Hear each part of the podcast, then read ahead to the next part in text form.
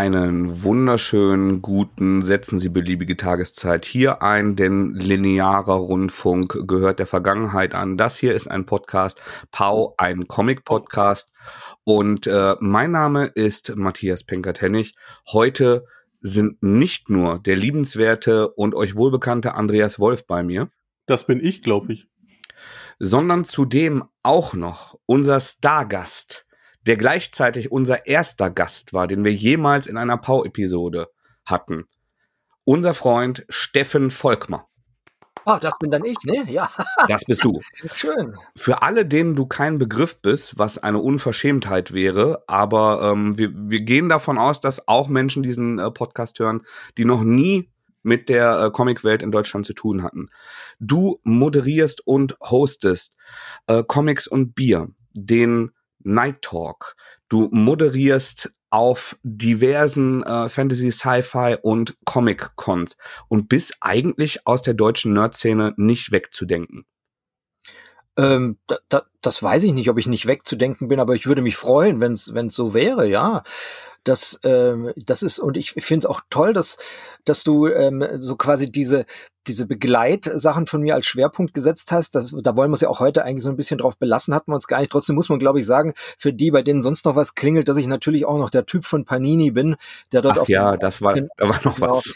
Der dort auf den Messen rumhängt und, ähm, und da auch gerne Dinge erzählt, weil ich glaube, das einfach wegzulassen, das wäre dann auch irritierend. Aber nein, du hast recht, ähm, ich bin, ich bin ganz viel auf Bühnen unterwegs, ohne dass ich was mit Panini zu tun habe. Und mein Baby, das ich, das ich da so hege und pflege, das ist tatsächlich ähm, der Comics und Bier Talk, mhm. den, den, der ja als, als wirklich als Bühnentalk angefangen hat und, auch, und da auch jetzt gewachsen ist. Also wir machen das einmal im Monat und sind zu viert auf der Bühne. Also so wie das literarische Quartett, nur eben als komickianisches Quartett. Wir besprechen Comics und verkosten Craft-Biere und haben da mittlerweile einen echt schönen Zulauf und dann bringen wir das in abgespeckter Version eben auch auf YouTube noch zum, zum Anschauen, beziehungsweise haben das mittlerweile auch noch erweitert um Interviewsequenzen, wo es einmal um Bier-Nerds geht und einmal um Comic-Nerds und äh, schlag mich tot. Ja, und das ist, das ist das Ding, wo ich, wo ich mich gerade so richtig dran verlustieren kann, ja. Genau, also regelmäßige, äh, regelmäßiger Output, viele illustre, interessante Gäste. Äh, wir verlinken euch das auf jeden Fall in den Show Notes. Es ist immer ein Blick wert. Der Andreas war auch schon bei dir zu Gast. Ja, äh, die, ich mache ja wie gesagt die abgespeckte Version im Internet und das ist dann das Doppelbook, ähm, phonetisch nah am Doppelbock dran, logischerweise. ähm, und da sind es dann eben nicht wie auf der Bühne vier Nerds, vier Comics, vier Biere, sondern da sind zwei Nerds, zwei Comics, zwei Biere, manchmal auch mehr, aber in der Regel zwei Biere. Und genau da war der Andreas schon da und das kann man sich auch immer noch online anschauen. Mm, schön. Ich erinnere mich gerne zurück an dieses Hotelzimmer. Ja, das äh, wir beide im Hotelzimmer, das war schon also mehr will ich dazu gar nicht sagen. Also nein, nein, was im Hotelzimmer passiert, äh, das bleibt auch im Hotelzimmer, obwohl wir es auch auf YouTube haben. Die Tatsache, dass es auf YouTube ist und dass ihr euch erinnern könnt, verheißt jetzt eigentlich nicht viel. Ich glaube trotzdem, dass die Diskussion gehaltvoll und ansprechend war. Soweit würde ich nicht gehen, aber ja. ja, Um äh, deine berechtigte Kritik äh, nochmal aufzunehmen, natürlich äh, wollen wir die Leute nicht verarschen und ihnen nicht vorenthalten, dass du äh, mit Panini schon lange liiert bist und damit auch assoziiert wirst. Ähm, das soll deshalb heute keine besonders rolle, äh, große Rolle spielen, weil wir sehr viel über ähm, Superhelden sprechen werden, aber auf eine andere Art und Weise. Und ähm, deine Panini-Funktion dabei keine Rolle spielt, denn es sollen heute äh, keine Comics promotet werden. Wir möchten ganz allgemein über Superhelden, Filme und Serien, über unseren Spaß daran, auch ein bisschen über dieses Superhelden-Fatigue, das immer wieder angesprochen wird. Es gibt Filmemacher, es gibt aber auch Fans, die, die sagen, das wird mir zu viel oder das ist qualitativ nicht mehr äh, das, was es war. Und äh, dem Thema wollten wir uns heute ein bisschen nähern. Und ich habe den Steffen nicht nur deshalb eingeladen, ähm, weil er wahnsinnig viel Superheldenfilme und Serien sich anschaut, sondern weil ich dich auch als eine Stimme im Hinterkopf immer hatte, die sich wahnsinnig viel davon sehr gerne anschaut. Hat sich das so im letzten Jahr gewandelt oder ist das immer noch stabil? Ähm, das ist eigentlich immer noch stabil. Also ich bin nach wie vor ein großer Freund von allem, was da sowohl als TV-Serie als auch ähm, filmemäßig rauskommt. Ähm, das Einzige, was sich gewandelt hat, aber das ist nicht erst im letzten halben Jahr, ähm, ich muss mir das nicht mehr anschauen an dem Tag, wo es rauskommt. Mhm. Das hat aber jetzt nichts mit Desinteresse zu tun, sondern das hat mit meiner immer länger werdenden Bucketlist äh, zu tun, die darunter leidet, dass ich einfach viel zu wenig Zeit habe yes. und ich ähm, nicht mehr ähm, bestimmte Sachen vorziehe, sondern versuche es tatsächlich mehr oder minder ähm, nach einer gewissen Chronologie abzuarbeiten. Es sei denn, es gibt gesonderte Gründe, weil ich zum Beispiel gerade einen bestimmten Comic gelesen habe oder es andere Gründe gibt, eine Serie vorzuziehen oder einen Film vorzuziehen. Und deswegen gibt es so ein paar Sachen, die ich noch nicht gesehen habe, aus rein zeitlichen Gründen. Mhm. Ist das nur aus zeitlichen Gründen oder lässt du dich auch so negativ hypen? Dass wenn du mitbekommst, dass ein Medienecho wirklich so ganz kacke ist, dass du dann weniger motiviert bist, weil du ja die Bucketlist mit den, äh, mit den spannenden Perlen noch im Nacken hast. Nö, das hat also auf mich eigentlich keinen Einfluss. Wenn ich was sehen will, will ich sehen und meistens interessieren mich die Figuren äh, viel mehr als das Gewäsch drumherum. Ich gehöre auch zu den Leuten, die unspoilerbar sind. Also du kannst mir den Plot von irgendwas erzählen und ich habe dann hinterher trotzdem Lust, mir das noch anzusehen, wie es äh, wie es dann halt wirklich auf dem TV-Screen ist. Also von daher, da bin ich ziemlich unbeeinflussbar. Das teile ich tatsächlich auch mit dir, wobei ich sagen muss, dass ähm, es auf mich schon, obwohl ich immer den Anspruch an mich habe, ne, mir eine eigene Meinung zu bilden. Ähm, ich zum Beispiel, äh, können wir später nochmal äh, en Detail drauf eingehen, Ant-Man 1 und 2 ganz großartig fand und generell immer die lustigen, leichtherzigen Sachen äh, lieber mochte. Und Ant-Man 3 auf, aufgrund der zahllosen Runs in Zusammenspiel mit der wenigen Zeit noch nicht angeschaut habe. Okay. Das ist ein so ein Beispiel. Ja, also bei da, da kann ich jetzt zum Beispiel sagen, den habe ich angeschaut, tatsächlich als äh, sehr, sehr früh. Da habe ich noch fast gar nichts darüber gehört äh, gehabt und ähm, war dann inhaltlich tatsächlich enttäuscht davon.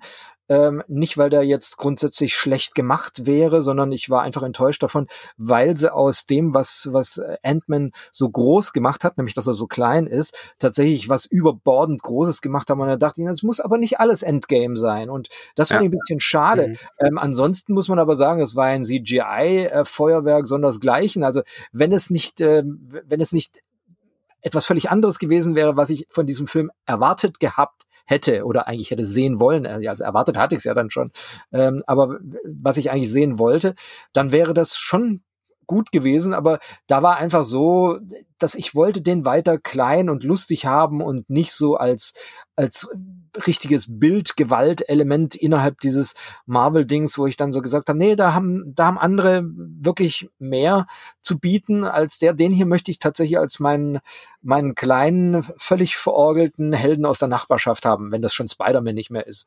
Mhm. Ich, ich weiß genau, was du meinst, dass diese unterschiedlichen Skalierungen auch und unterschiedlichen Stimmungen, dass du halt so sowas leicht komödiantisches hast und da, dass nicht alles diesen diesen Epic Scale wie ein Endgame braucht.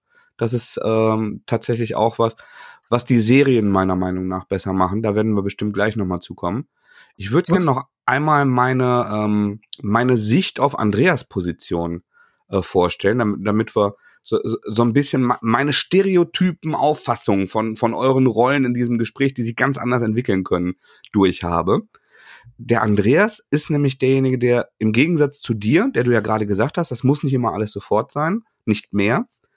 Bei mir ist das leider auch so, weil dadurch, dass wir zwei kleine Kinder haben und die Familie etwas weiter weg wohnt, kommen wir super schlecht ins Kino und selten. Das gilt nur für besondere Highlights. Das heißt also, ich warte dann oft die Streaming- und die äh, Heimkino-Veröffentlichungen ab. Und dann ist es so viel, dass, dass sich staut und stapelt.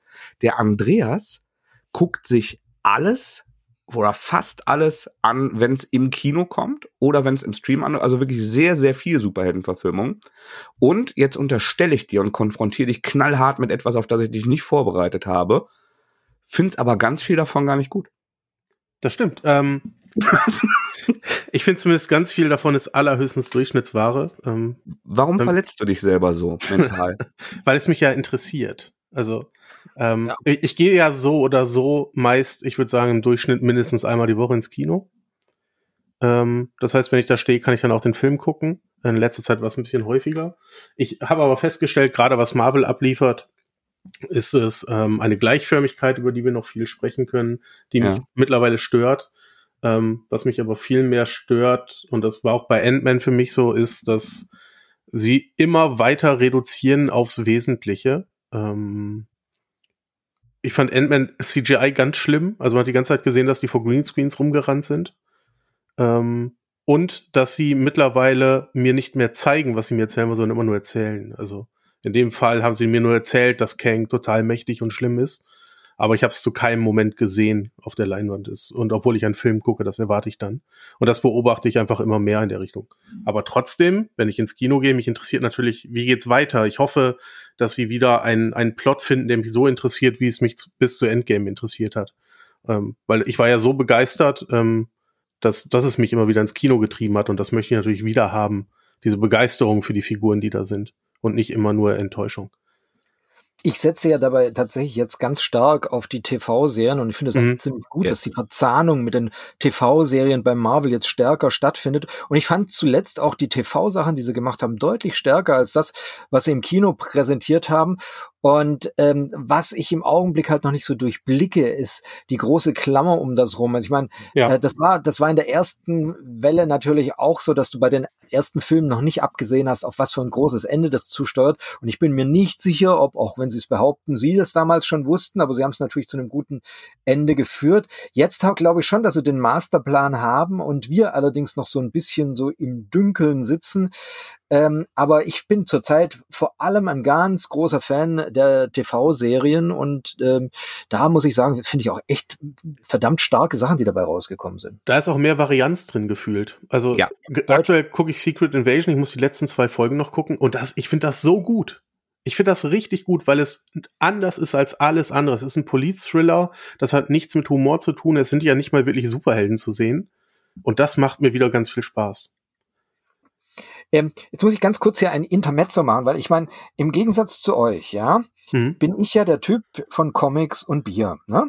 Mhm. Und ähm, deswegen habe ich mir natürlich hier jetzt auch ein Bier hingestellt, das ich aufmache. ähm, und nebenher so ein bisschen konsumieren werde. Aber ich habe mir natürlich nicht irgendein Bier aufgemacht, sondern ich habe mir ein Sour Rangers Bier aufgemacht, auf dem vier Sour Rangers vorne in äh, Power Ranger Montur drin stehen. Und zwar ist das ein Apricot Infused Sour Ale ähm, von der Freigeist Brauerei. Und das ist allein schon von der, von der Optik her so nerdig und witzig, ähm, dass ich mir das auch gekauft hätte, wenn ich jetzt nicht auch noch ein Sauerbier-Fan wäre. Und äh, könnt ihr ja mal gucken, Sour Rangers wenn ihr, findet ihr auch online. Ist eine richtig, richtig lustiges äh, Etikett. Und jetzt habe ich hier so ein schönes äh, Craft Beer Glas und das schäumt auch super, weil klar, Sauer Ales haben immer so ein bisschen mehr Schaum und ähm, riecht das schön. Das finde ich lustig. Ja, ich verstehe. Hm. Hm. Aber du ja. hast das auch vorher schon verkostet, ja? Ich habe das schon mal getrunken, aber ähm, also ich, ich weiß, wie es schmeckt und habe jetzt gerade noch mal äh, schon meinen ersten Schluck genommen und das ist einfach saugeil. Also ich, wie gesagt, ich liebe Sauerbiere und das hat jetzt so eine richtig schöne Aprikosennote drin, weil da äh, bei der Vergärung quasi im Tank ähm, Aprikosenmus mit reingelegt wurde und das geht dann so in das Bier über, bevor es dann filtriert wird und ähm, gibt dem Ganzen auch so eine geile Sauernote, aber es ist trotzdem so die Herbe vom IPA noch drin. Ich muss jetzt hier kurz Bier nörden, ähm, aber aber rausgeholt habe ich es mir tatsächlich, weil das so ein wirklich geiles ähm, Comic angelehntes beziehungsweise ähm, Comic-Serien angelehntes ähm, Etikett hat, was, was wirklich, also wie die Power Rangers aussieht. Und dann steht auch noch ähm, drüber Five Brave Brewers Against the Evil und ähm, ja, es gibt gerade bei diesen Kreativbrauern unglaublich viele, die sich halt ähm, bei den Designs ihrer Biere dann auch sehr Pop-Art-mäßig darstellen und da da ist natürlich dann auch wieder die Schnittmenge, wenn wir das wenn wir das vorstellen, auch immer sehr groß und ich gebe oft ich gebe zu, dass ich mir hin und wieder schon auch mal ein Bier nach dem Etikett kaufe. Wer nicht? Ich konnte letztes Mal äh, nicht daran vorbeigehen, als es ein, eine Dose mit Odin drauf gab. Ja, ja. Es schmeckte nicht, aber es sah unglaublich gut aus. Ja, ich hatte neulich eins von äh, der Sudden Death Brewery, ähm, da aus dem hohen Norden. Äh, die machen sehr viel immer solche Comic-Sachen. Und da war ein Superheld vorne drauf, nämlich Whatever Man. Und der war schon allein so lustig, dass ich dachte, oh mein Gott, das muss ich trinken. Und dann war das auch noch sehr, sehr, sehr gut. Das ist dann die noch bessere Geschichte, ja, wenn das, das Bier wenig schmeckt. So, aber jetzt kommen wir gerne wieder zurück. Also wir müssen jetzt auch nicht über Power Rangers reden, würde sich anbieten. Gibt's aber, glaube ich, gerade nichts Neues. Nee, ähm, ich hab haben die den, diesen Film gerade rausgebracht auf Netflix, diesen Anniversary-Film? Stimmt. Den, ah. den habe ich aber genau wie die Hollywood-Neuverfilmung äh, noch nicht gesehen. Nee, bin ich auch, bin ich auch hinten nach. Und wieder was auf die Bucketlist. Yay! so. aber ich äh, fände ganz spannend, nochmal da anzuknüpfen, wo wir gerade waren. Da, da äh, waren wir, glaube ich, nämlich auf dem richtigen Weg. Steffen, du hast zuletzt gesagt, dass ähm, die, du die Serien interessanter findest häufig und ich fühle das, weil die im Ton sich mehr unterscheiden und weil die meiner also meiner Beobachtung nach äh, auch produktionsbedingt weniger Materialschlacht sind. Klar haben die auch CG, aber die, die haben halt eine andere Spieldauer. Die haben ja ihre sieben, acht, neun Stunden. Und sieben, acht, neun Stunden kannst du halt nicht so mit Geld um dich schmeißen wie zweieinhalb, die du dann auch noch anders vermarktest. Und da hast du schon alles gesagt. Da lässt sich, glaube ich, meines Erachtens auch kaum noch was ergänzen. Aber da können sich ja äh, Beispiele und Gegenbeispiele für finden lassen, weil ich hoffe jetzt sehr auf dich. Ich glaube nämlich, der beste Marvel-Output der letzten Jahre war die She-Hulk-Serie. Oh, ich liebe die She-Hulk-Serie. Was ist denn mit euch? Jetzt, jetzt können wir den mal richtig in die Zange nehmen, den Hund. Ja. Nee, ich finde die, ich finde die wirklich großartig. Also ich habe die, ich habe die wirklich geliebt. Ich verstehe, warum die polarisiert und ich verstehe, warum manche Leute sie nicht mögen, weil manche Leute mit der äh, Satire nicht klarkommen, weil manche Leute mit dieser, äh, mit diesem Durchbrechen der vierten Wand nicht klarkommen, ähm, was ja dort bis auf die Spitze getrieben wurde, als ja dann äh, Skihulk auch noch den Produzenten ähm, vermöbelt hat, beziehungsweise ähm, quasi rausgegangen ist und gesagt hat, hör mal, so können wir das hier nicht enden lassen. Und da muss ich dann einfach sagen, ähm, ich fand das sensationell und so konsequent durcherzählt, ähm, dass ich dieses Ding einfach nur gefeiert habe. Auch wenn ich natürlich sagen muss, dass das innerhalb dieses Superhelden-Komplexes äh, natürlich schwierig zu vernorden ist. Das ist, äh, das ist, das steht ein bisschen außerhalb von allem und ich glaube, das ist genau das Problem, was dann doch einige außer den schon genannten ähm, Problem mit, mit dieser Serie hatten. Aber, aber ich fand's genial, ich fand's genial erzählt, ich fand's äh, eine super Idee, ich fand's wirklich so schön konsequent durcherzählt und außerdem fand ich's super gespielt. Und es hat so viele fantastische ähm, fantastische Einfälle gehabt. Allein schon, wenn man an einen Daredevil denkt, der mit seinen Stiefeln in der Hand von einem Schäferstündchen im Hintergrund des Bildes rumschleicht. Sensationell, wie das, ich habe ich hab mich da nur beömmelt. Ich fand diese Serie so großartig. Ja. Aber Andreas, jetzt von unserer gegenseitigen Frotzelei mal abgesehen, warum hat dir das so viel weniger gefallen? Also ich weiß, dass viele Leute die äh, CG nicht mochten und die ist auch kacke. Ich finde aber, dass die, die Tatsache, dass die ähm, diese Serie so goofy ist und sich selbst die ganze Zeit so aufs Korn nimmt, ähm, das, das total entschärft. Das, das kann dann ruhig schlechtes CG haben. Ich bin, also ich bin da oft gar nicht so. Wenn es nicht so schlimm wie bei Ant-Man ist, stört mich das auch gar nicht, ähm, dass die CG nicht gut ist. Ich habe auch äh, Good Omens auf Amazon gerne geguckt. Mhm. Und da ist es wirklich schlimm. Also, das sieht dann schon eher aus wie 90er. Und als hätten sie es auf der PlayStation 2 gerendert. ähm, also das alles. Sollte doch auch, das sollte doch auch so aussehen. Das war ja aber auch so geplant. Kann durchaus sein, aber es ist ja, aber es sieht ja trotzdem schlimm aus. Also. Na gut, aber war, ich habe auch geliebt, also von daher. Ja, genau, ich auch. Also das ist gar nicht so der, der, der, der Punkt. Bei She-Hulk hat mich gestört, dass sie gefühlt keinen Plot hatten, auf den sie zusteuern und am Ende sogar dieses Zugeständnis machen in der letzten Folge, dass sie rausgeht und die Produzenten zusammenhaut, weil es einfach nichts zu erzählen gab in der Serie. Ja, aber es war ja da war sehr konsequent. Also es, diese, diese Story, die lief ja darauf hinaus, dass sie gesagt hat, Alter, so geht das nicht. Und ähm, rückblickend war das aber alles hervorragend durchkonstruiert. Also das ist schon, ich finde das, ähm, also das ist schon vom Erzählerischen mit einer großen Subtilität, aber auch mit einer großen Brillanz zusammengekleistert äh, worden, die manchen anderen Serien in meinen Augen fehlt. Und so ging es mir nicht. Also ich habe am Ende gedacht, und was sollte der ganze Bums jetzt hier? Ach ja, jetzt wollte noch eben äh, den Sohn einer Figur einführen, ähm, damit das auch noch mit, mal mit abgehakt ist. Und das war's jetzt? Oder also wahrscheinlich kam es bei mir auch der, der auch schlimm aussah. Der auch richtig schlimm aussah. ähm, aber bei mir war es, glaube ich, so ein bisschen der Wunsch, dass ich das geguckt habe und dachte, boah, hoffentlich geht endlich diese Phase 4 weiter. Hoffentlich erklären sie endlich, wo das Ganze hier hingehen soll. Und ich habe wieder das nicht bekommen. Das hat bestimmt auch schwer damit gewogen in dem Moment, wo ich es geguckt habe. Vielleicht hat mir das deshalb so viel Spaß gemacht. Weil ich genau das nicht, ich will nicht unbedingt. Ich finde gut, dass Querbezüge da sind, dass mir jetzt schon mal der äh, der Daredevil, dass Matt Murdock zurück ist und dass er wieder ähm, vom vom großartigen äh, Charlie, wie heißt der noch? Cox. Genau, äh, gespielt wird und ähm, dass aber ansonsten man eben nicht wieder Endgame macht. Musstest du gerade wegen Cox lachen? Nein. Uhu, er hat Cox gesagt. Uhu. Wow. das war ein Scrubs-Meta-Zitat für alle Vollnerds. Mhm. Äh, ja, ver verstehe ich komplett. Aber sie, aber Marvel spielen ja immer damit und tun ja so, als hätten sie diesen großen Masterplan.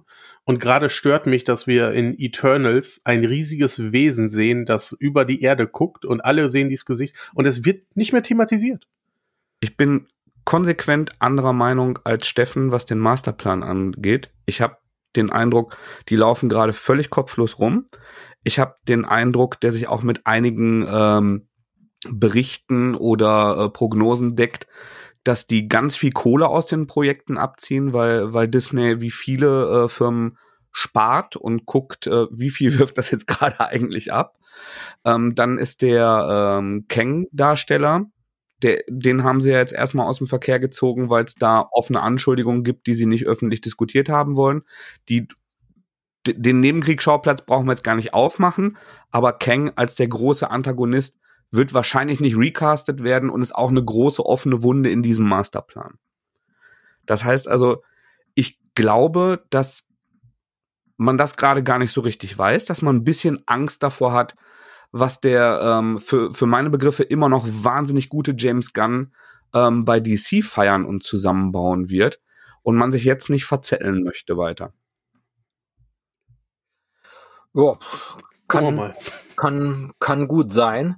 Ähm, dass, dass Gelder abgezogen werden, ähm, halte ich eher äh, für in die Richtung gängig, dass halt zuletzt Sachen nicht so gut verkauft haben und denen äh, Gelder fehlen. Ähm, bei dem Masterplan, ja, also wir wissen natürlich nie, was da reinspielt. Ich meine, angeblich hatte DC früher ja auch mal einen Masterplan, beziehungsweise Warner, ähm, und da ist ja nun alles in die Hose gegangen und jetzt diese, oh. die große Gun-Offensive sehe ich jetzt bei, bei DC auch noch nicht. Ähm, da wird zwar auch immer wieder, jetzt kommt's, jetzt kommt's, und dann denke ich, ja, ja, aber was kommt denn? Ja, was kommt denn um Gottes Willen?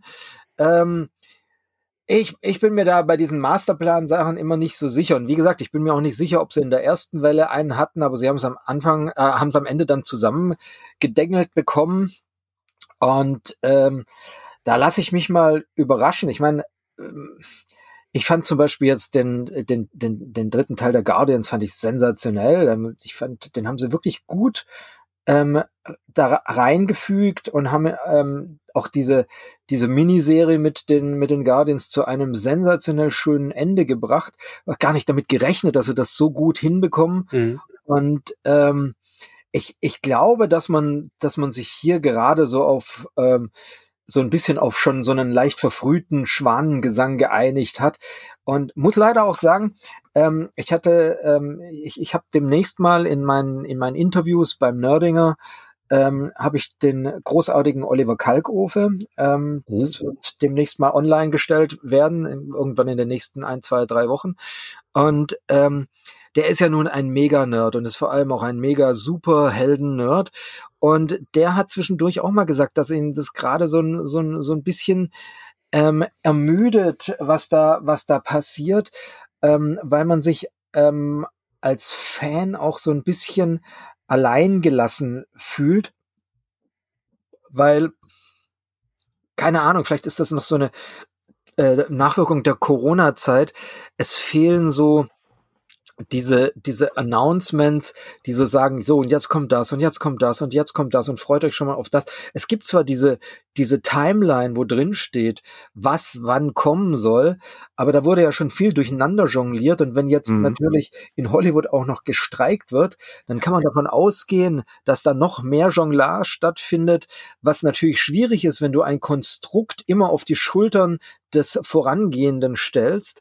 Und äh, da werden sich gerade die, die den großen Masterplan vielleicht hatten, auch schwere Gedanken drüber machen. Und dieser Streik, der wird, das werden wir sehen, auch das Aus für viele Projekte bedeuten. Und dann muss natürlich da intern wieder komplett umgeplant werden. Und da sehe ich tatsächlich ein ganz großes Problem. Ja, ich, äh, ich könnte ja fast sogar vermuten, dass Marvel das als Chance nehmen und ähm, sowas wie den Kang rausschreiben äh, und das darauf hinterher zurückführen. Aber ja, da ist ein ganz großes Problem. Das, das stimmt. Da wird wieder eine Lücke halt irgendwie gelassen. Wobei das Kang-Problem sehe ich nicht so groß, weil dadurch, dass sie davor das Multiversum eingeführt haben ja. und der ja und, und, der ja schon in der äh, in der Loki-Serie anders aussah und anders dargestellt wurde als dann hinterher ähm, bei bei Ant-Man, können die natürlich da aus einer endlosen Anzahl von Kangs äh, schöpfen. Also da sehe ich das Problem tatsächlich nicht so groß. Ja, also was, ich, was mich erzählerisch noch interessieren würde, ist, sie haben ja mit Endgame quasi Zeitreisen aufgemacht. Jetzt haben sie das Multiversum aufgemacht. Also eigentlich ist es ja, und ich weiß nicht, wie gut das erzählerisch ist, weil eigentlich kannst du jetzt immer alles zurückholen und wieder zurückdrehen, wie du willst. Ähm, und da frage ich mich auch, wie die das zukünftig machen wollen, dass es überhaupt noch spannend bleibt. Weil im Grunde, wenn sie jetzt Iron Man, also Tony Stark, so wie wir ihn kennen, wiederholen wollen, ja, Zeitreise mach doch. Oder Multiversum mach doch. Naja, das ist ja in den Comics nun auch genauso und das schon seit äh, 70 ja, Jahren genau. funktioniert, äh, funktioniert eigentlich immer noch.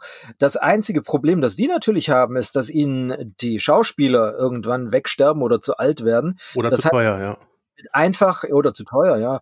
Äh, mit einfach ähm, jemanden zurückholen, das wird schon schwierig werden. Du kannst natürlich das ähm, Universum so anpassen, dass du jemanden neuen holst, der das, ähm, der das dann spielt und macht. Und das ist, glaube ich, die große Chance, die sie sich damit überhaupt eröffnet haben, weil ansonsten hast du bei Filmen immer das Problem, ganz generell, dass du deine Besetzung nur bis zu einem Punkt X nutzen kannst. Und entweder du holst dann jemanden Neues und erklärst einfach nicht, warum es jemand Neues ist, oder aber du öffnest dir eine erzählerische Variante, die es dir ermöglicht, neue Leute auf dieselbe Besetzung reinzubringen. Und da finde ich diesen, diesen Gedanken des Multiversums und auch der Zeitreise natürlich brillant, weil damit haben sie sich diese Möglichkeiten geschaffen und machen letztlich nichts anderes das, was die Comicserien schon seit, wie gesagt, 70 Jahren und länger tun. Das stimmt, aber die Frage ist ja, wie viel Zuschauer ziehst du damit, wenn alle Aktionen, also klar, du kannst Leute zurückholen, okay, aber auch sämtliche Katastrophen sind ja eigentlich, ja, mach doch eine Zeitreise. Reis doch davor, verhinder es, Thema durch. Ähm ich finde, ich finde ja beide recht, weil zum einen, also ich verstehe ähm, Andreas Sorge, dass das total ähm, überschüssig ständig als Deus Ex Machina äh, genutzt wird jetzt treffen da alle zusammen dann äh, und und du das die ganze Zeit ähm, wie wie so ein total kitschigen Sampler alles äh, durcheinander würfelst, weil es halt gerade passt und du halt schlimmstenfalls vielleicht noch irgendwie Meinungsumfragen machst, welcher welcher Charakter gerade am besten ankommt. Aber ähm, worauf Steffen anspielt, erinnert mich an ähm, WandaVision, wo wir diese Quicksilver-Situation hatten wo auf mhm. einmal ein Schauspieler auftaucht, der einen anderen Quicksilver gespielt hat. Und ich, äh, ich fand, ähm, WandaVision war ja, glaube war das die erste Marvel-Serie sogar auf Disney Plus? Ja. Ja. Ähm, da fand ich wahnsinnig geil, wie wirklich wochenweise mit diesen Cliffhangern neue Spekulationen auch im Internet stattgefunden haben. Diese ganze äh, Mephisto-Geschichte, dass die Leute zusammen äh, fantasiert und spekuliert haben, wie das Ganze ausgeht, wer der Drahtzieher ist und so weiter. Ähm, das, das war doch eine, eine ultra spannende Novität eigentlich, die, die mich viel mehr angemacht hat als der 500. Endgame. Das, ja, klar. Und da sind wir natürlich dann auch wieder das, warum mir die Serien gerade besser gefallen, weil die ähm, erzählerisch neue Wege gehen, weil die viel innovativer sind. Ich meine, WandaVision war ähm, erzählerisch äh, auch äh, wirklich hatte ich vorher noch nicht gesehen, auch die Idee dahinter, das äh, durch verschiedene Zeitstrukturen im Fernsehen laufen zu lassen, unglaublich. Ähm, bei Loki ähm, das Ganze in eine surreale Welt zu ziehen und dann einen äh, Loki-Alligator damit reinzubringen, aber Mega auch, geil.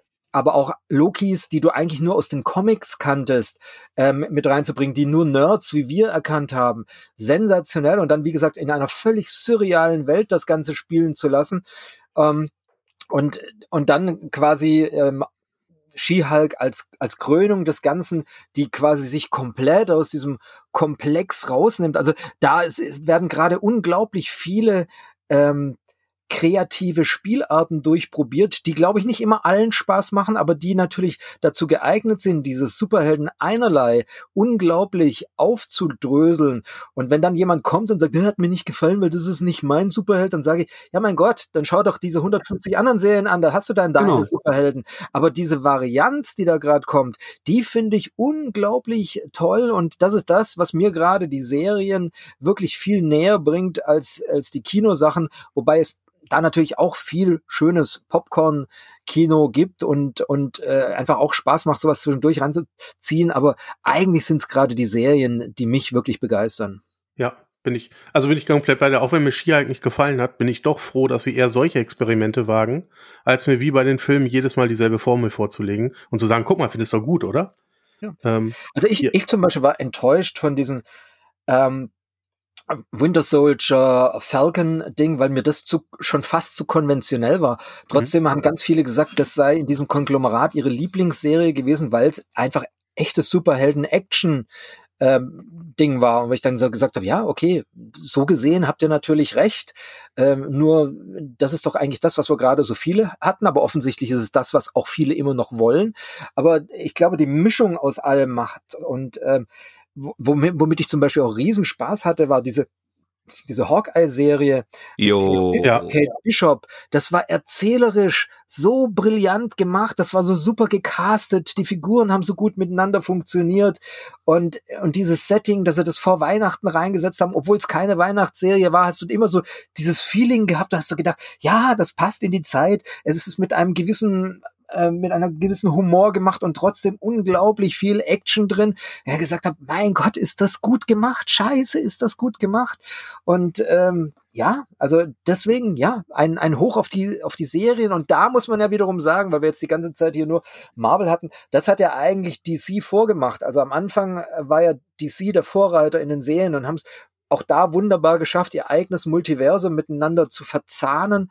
Und ähm, auch wenn da natürlich nicht alles gut war, waren, haben die eigentlich dieses, dieses ähm, Serienuniversum viel besser aufgebaut, als es Marvel gemacht hat, weil die am Anfang ja doch schon viele Serien hatten, die zu eher parallel zueinander liefen und sie nicht so miteinander verzahnt haben. Und ich glaube, da holt Marvel gerade einfach nur wahnsinnig auf. Ja, genau. Die haben das, äh, einen Serienkosmos gemacht, was Marvel im Kino gemacht haben eigentlich. Ja, genau, genau, genau. Und ja. Ich glaube aber, ähm, Steffen, du sprichst von, von diesem CW-Universum, was mit Arrow anfing. Mhm. Genau, also, wobei ich da sage, also das, das war weniger meins. Ich weiß, dass, dass du ein großer Fan davon bist. Ich finde, dass das hat ähm, ein bisschen so leicht trashiges 90s-Flair. Das meine ich gar nicht böse oder despektierlich, aber das, das hat mich, also ich habe damals zum Beispiel wahnsinnig gerne Herkules und Xena geguckt. Oder ähm, Buffy. Oder, also das sind so Sachen, wo, die, die ich bei CW mehr gefühlt habe und ich fand die Serien untereinander, also ich habe nicht alles geschaut, was ich reingeschaut habe, so in der Sprache und in der Tonalität untereinander relativ gleichförmig auch, wie Marvel-Filme. Und ich finde, dass die ähm, stilistisch die Unterscheidungen bei den Marvel-Produktionen deutlich größer sind.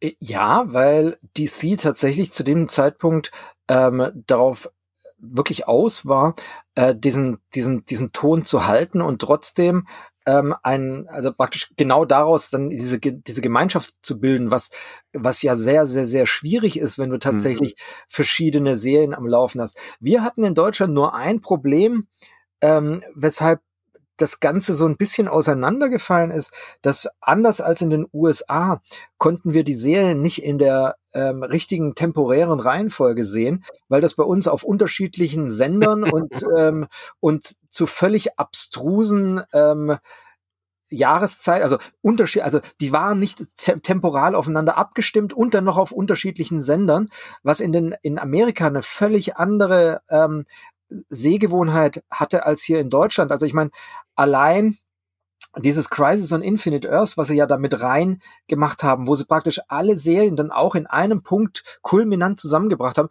das ist in Deutschland, du kannst es in Deutschland überhaupt nicht angucken, bis heute nicht. Also du, du kriegst diese verschiedenen Serien nicht so ähm, deckungsgleich übereinander gelegt, dass du diese, dass du dieses eigentlich da immanente Großevent wirklich sehen könntest. Und das ist, ähm, das ist wirklich ein Drama des, äh, des deutschen Fernsehens, weil die es nicht, nicht hinbekommen, äh, sowas richtig abzustimmen. Und da äh, hast du in Amerika mit diesen Serien, glaube ich, deutlich mehr Spaß gehabt, weil du sie in einer anderen Frequenz serviert bekommen hast und weil du dadurch dann auch die Möglichkeit hattest, diese parallel laufenden Geschehnisse, die über alle Serienteile hinweggelaufen sind, auch in der entsprechenden Art und Weise ähm, hinterher zu würdigen zu können. Absolut. Und das ist nicht nur das Problem mit linearem Fernsehen, das ist auch ein Problem, ähm, dass Serien an unterschiedliche Streaming-Dienste und zu unterschiedlichen Zeitpunkten lizenziert genau. werden. Also ein, Gut, ein großes Chaos. Auch Sender. ja. Was sagst du? Ich sag, Streaming-Dienste sind für mich auch Sender. Also ich bin ja, ja, genau, genau. Aber das ist, ähm, es ist nicht nur das lineare Fernsehen, also dass es nicht nur an einem Platz hast, sondern äh, das ist bei, bei Netflix und das ist bei Prime und äh, da hast du ja noch ein größeres Chaos, weil ja nicht jeder 50 Streaming-Dienste irgendwie abonniert hat. Ja. Das ist ja noch ein Kostenfaktor dann im Gegensatz zu linearem Fernsehen. Und da haben wir, da, das ist das Problem, das wir da in Deutschland haben. Und deswegen zerfallen diese Serien mehr und deswegen sieht man auch nicht so richtig, was da, was da tatsächlich für ein, ein grandioser erzählerischer ähm, Aufwand betrieben wurde, um die Sachen äh, hinzumachen. Und da muss ich dann auch äh, sagen, man muss bei Sachen, bestimmten Sachen dann auch so ein bisschen ähm, leider Steherqualitäten haben, weil einige der Serien, die sind nach nach und nach äh, einfach immer besser geworden, weil sie sich quasi Anleihen aus den anderen Serien geholt haben. Also äh, Supergirl fand ich am Anfang ziemlich cheesy, ist mittlerweile quasi meine, fast schon meine Lieblingsserie ähm, aus dem Universum. Und die Legends of Tomorrow, die konnte ich äh, am Anfang gar nicht anschauen. Ich glaube, ganz viele sind auch ausgestiegen, aber Legends of Tomorrow, das ist halt quasi dieser Schmelztiegel gewesen, wo sie dann die anderen Serien zusammengebracht haben. Und nachdem das mal funktioniert hatte, dass da, dass genau dort dieser Austausch stattfand, ähm, ist das auch eine richtig, richtig gute Serie geworden, die vor allem dann irgendwann ziemlich, ziemlich tough geworden ist, nachdem die am Anfang eher so weichgespült war. Wie verfolgst du das jetzt? Also schaust du das dann auf Englisch oder hast du dir Blu-rays gekauft oder wie versuchst du das zu bewerkstelligen? Ja, genau. Ich versuche das zu bewerkstelligen, wie auch immer.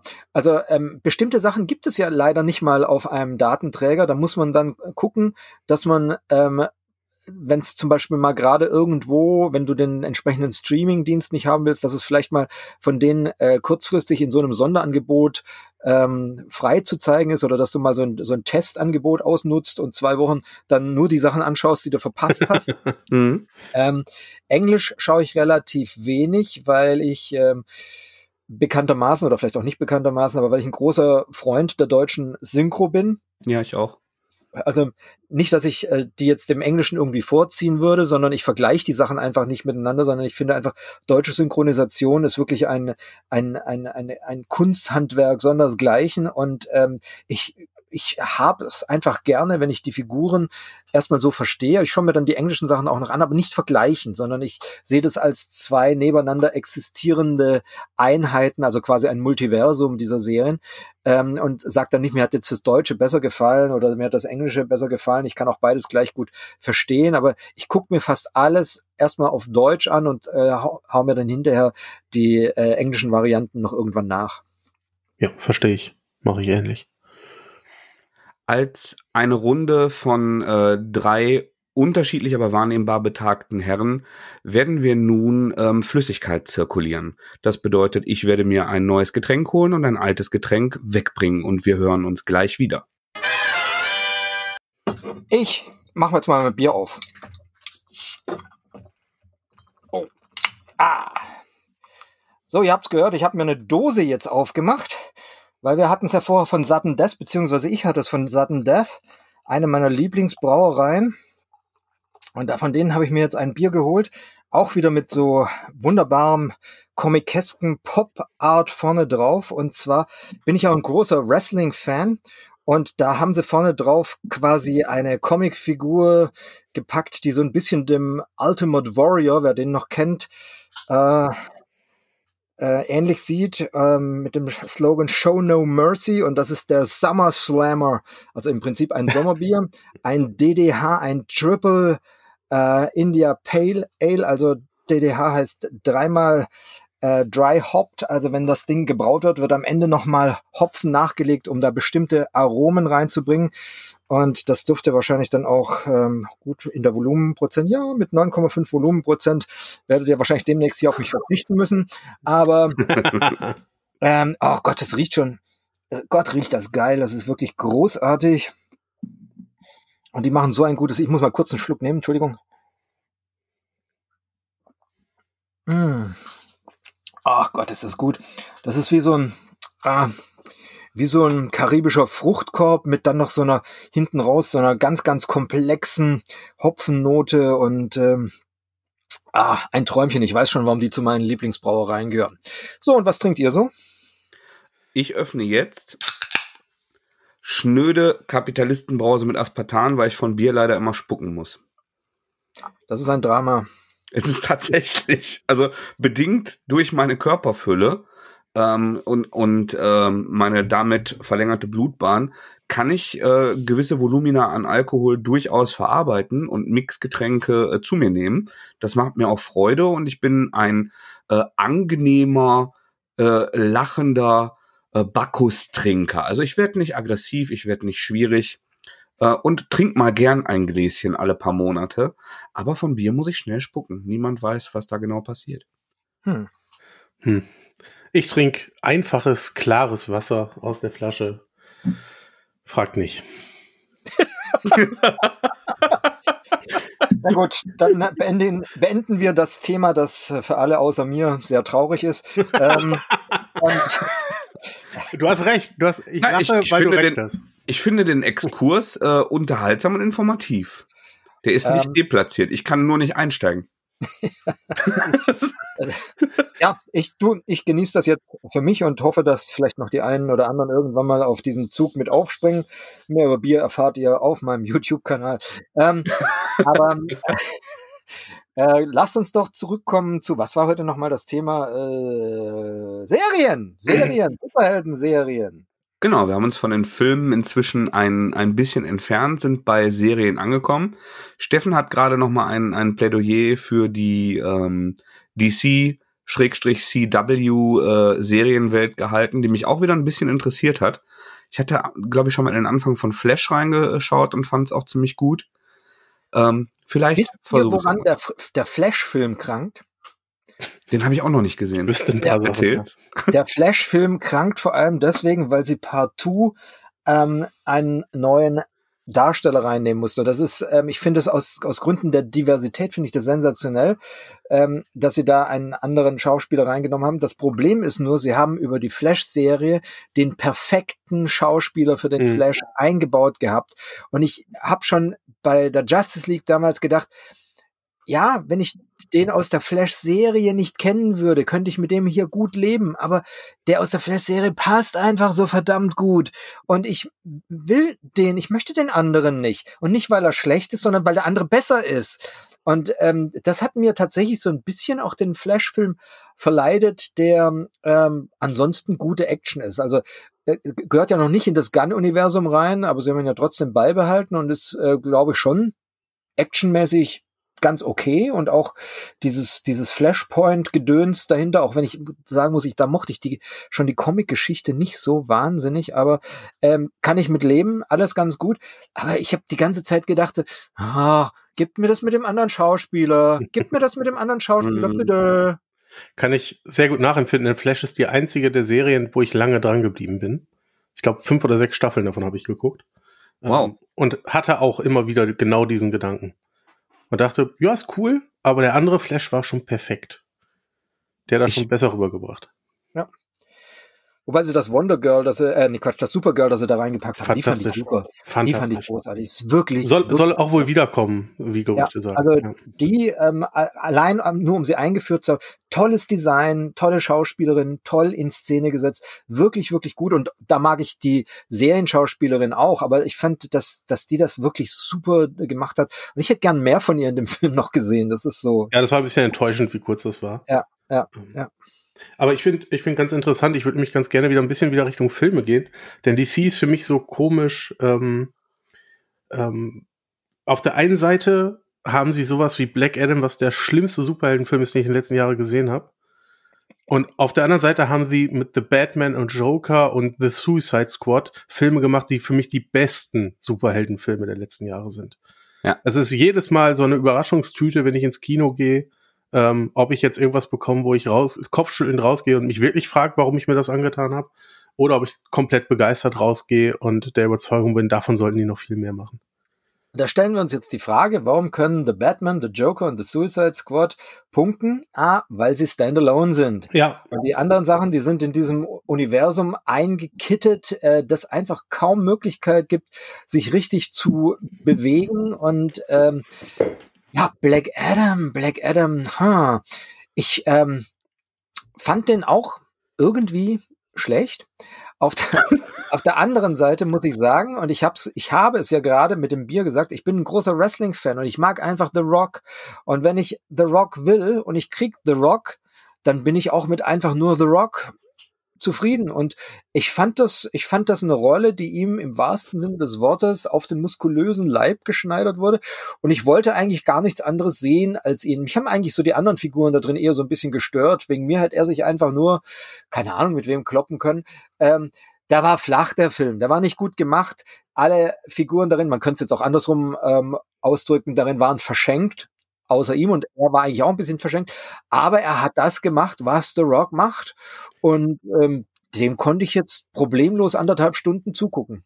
Und da haben wir das Problem, was ich dann habe. Ich mag The Rock überhaupt nicht und finde, ihn Schauspieler zu nennen, beleidigt alle anderen Schauspieler auf dieser Welt. Weil Ach, er komm, immer nur. Er ist wie Arnie, er hat ein tolles komödiantisches ähm, Talent, das er vielleicht selber gar nicht kennt, aber ähm, es ist einfach lustig mit ihm. Sagen. Nee. Solange er nicht Bier ernst ist, ist das alles total schön. Nee, ich fand, ich finde den ganz schlimm.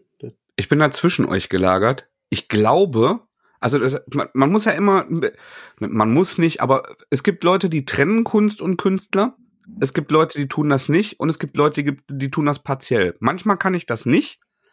Äh, bei ihm, also der hat so ein paar private äh, Äußerungen und Dinge, die ich echt nicht sympathisch finde. Ich weiß auch nicht, ob mit dem Bier trinken so Spaß macht. Aber ich weiß genau, was Steffen meint, weil ich das komische Timing von ihm absolut großartig finde. Und egal, ob der Maui in Vajana ist oder selbst dieser ähm, dieser Disney-Film, wo er dieser Schifffahrtskapitän ist, dieser, dieser Fluch der Karibik nachklappt, hat mir unglaublich Spaß gemacht. Die modernen Jumanjis, ich sehe den auch wahnsinnig gerne, obwohl der mir in privaten Äußerungen oft nicht sympathisch ist.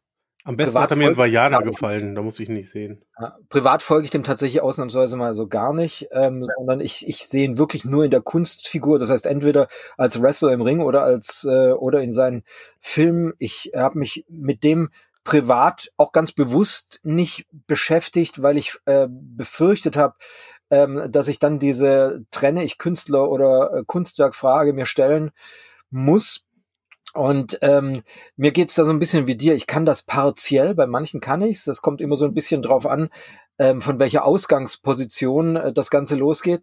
Ähm, aber bei manchen kann ich's eben auch nicht und bei manchen gebe ich zu, vermeide ich's. Genau. Mhm. Ja, verstehe ich. Und ich versuche auch bei ihm es zu vermeiden, weil ich so viel Freude. Also gerade die Jumanjis, äh, die beiden, das ist, äh, hat mich glücklicher gemacht, als es sollte also mir, bei mir ist es auch erst später noch schlimmer geworden. Also bei Jumanji hatte ich noch meinen Spaß, aber irgendwann, wo er angefangen ist, immer nur dasselbe abzuliefern, da ist halt irgendwann, brauche ich nicht. Habe ich, ich, schon gesehen. Ich würde gerade ähm, die Zeit gerne noch mal ein wenig zurückdrehen. Ich glaube Kannst nämlich. Mein Gott, du bist Hourman, das ist ja großartig. Ich kann wie, wie die großen Kassierer, der einst sangen, ich bin Jesus und kann alles, bin beliebt und populär und im Falle eines Falles teile ich euch ruckzuck ein Mehr. Sehr ähm, schön. Das ich finde, an dieser Stelle können wir auch aufhören, besser wird's nicht mehr.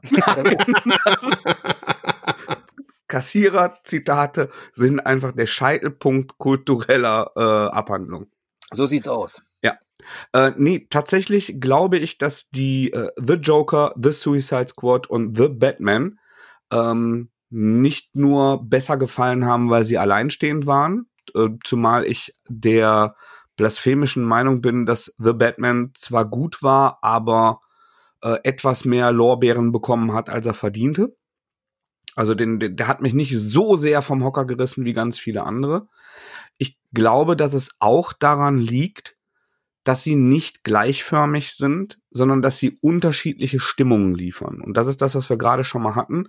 Die Marvel-Serien tun das. Die Marvel-Filme, insbesondere der ersten Generation, waren häufig, was Musik angeht, die orchestrale Begleitung, was die Farbfilter angeht, ähm, was Kameraeinstellung angeht. So, äh, die, die sollten kohärent wirken, um dann in diesem Avengers-Ding zu gipfeln.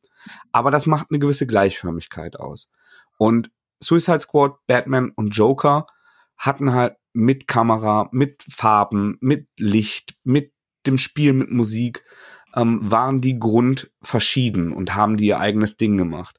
Und deshalb bin ich so ein großer James Gunn-Fan. Ich weiß noch nicht, was mit diesem James Gunn DC Universe wird, was bisher seine Sachen aber ausgezeichnet hat, sowohl die Guardians als auch der meiner Meinung nach drastisch unterfeierte The Suicide Squad, ähm, sind, dass er sich so Underdog-Figuren nimmt, die nicht so ikonisch sind und dann mit, mit Musik und Augenzwinkern ganz viel reinpackt, ähm, was, was das Ganze ausfüllt.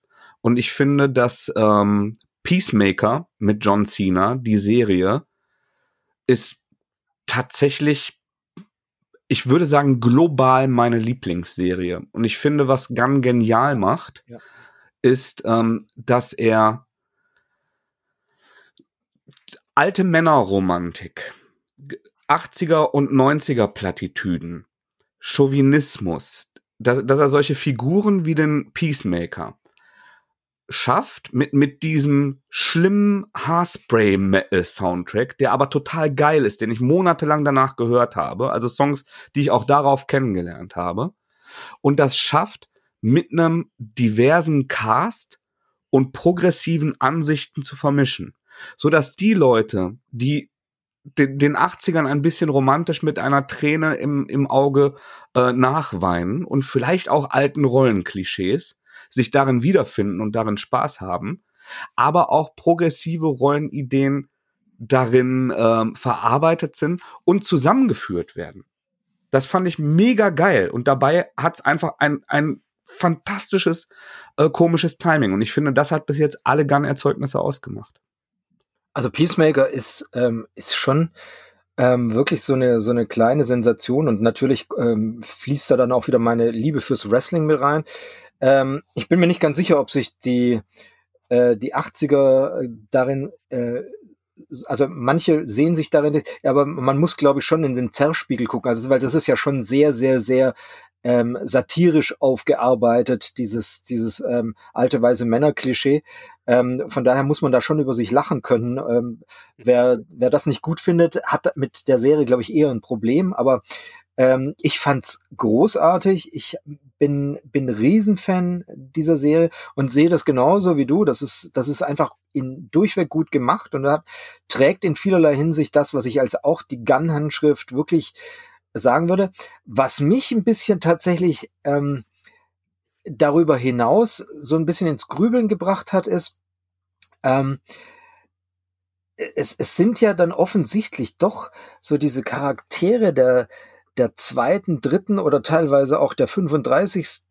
Äh, Garde, ja. ähm, die da, die da offensichtlich in diesem, in diesem Konglomerat der Superhelden, Serien und Filme punkten können. Also ich meine, als die damals gesagt haben, wir machen einen Kinofilm mit den Guardians, ja, ähm, musste ich erst nochmal nachschauen, wer zur Hölle sind nochmal die Guardians of the Galaxy. Habe dann festgestellt, das ist ein zu Recht vergessenes Superhelden-Team, das eigentlich nur deswegen eine Daseinsberechtigung hat, ähm, weil da mal Lobo eingeführt wurde, allerdings in einer Art und Weise, ähm, wie man Lobo lieber nicht kennen möchte.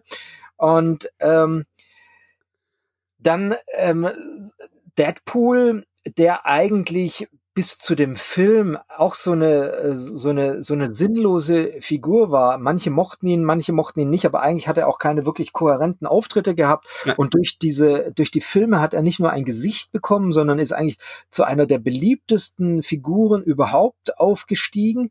Und jetzt eben auf der auf der anderen Seite äh, Peacemaker wo ich auch noch mal ins Lexikon der Superhelden reinschauen musste, wer zur Hölle das eigentlich war und warum er diese die, die, die, diesen diesen Pisspot auf dem Kopf hat. Das ist so, ähm, da, also da da frage ich mich dann wirklich, hm, wen graben Sie noch für uns aus? Ich hätte zum Beispiel gern eine Ambush-Bug-Serie. Könnte, könnte großartig werden, auch wenn ich nicht weiß, wie sie aussehen sollte. Aber ich glaube, dass wenn es weniger ikonisch ist, dann kannst du halt als Filmemacher auch mehr Film machen.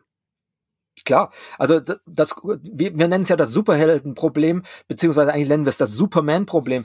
Wenn du eine Figur hast, die zwar jeder kennt und die ikonisch kaum zu schlagen ist, dann haben wir genau das Problem, dass sie nicht zu schlagen ist. Also wie willst du einen ordentlichen Film mit Superman machen?